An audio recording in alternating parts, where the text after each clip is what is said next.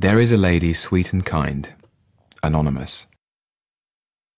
There is a lady sweet and kind, was never face so pleased my mind. I did but see her passing by, and yet I love her till I die. Her gesture, motion, and her smiles, her wit, her voice, my heart beguiles, beguiles my heart. I know not why, and yet I love her till I die.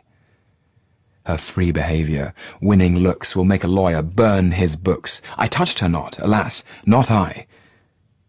And yet I love her till I die.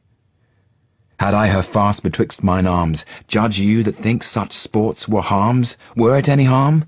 No, no, fie, fie, for I will love her till I die. Should I remain confined there, so long as Phoebus in his sphere, I to request, she to deny, yet would I love her till I die. Cupid is winged and doth range, her country so my love doth change, but change she earth, or change she sky, yet will I love her till I die.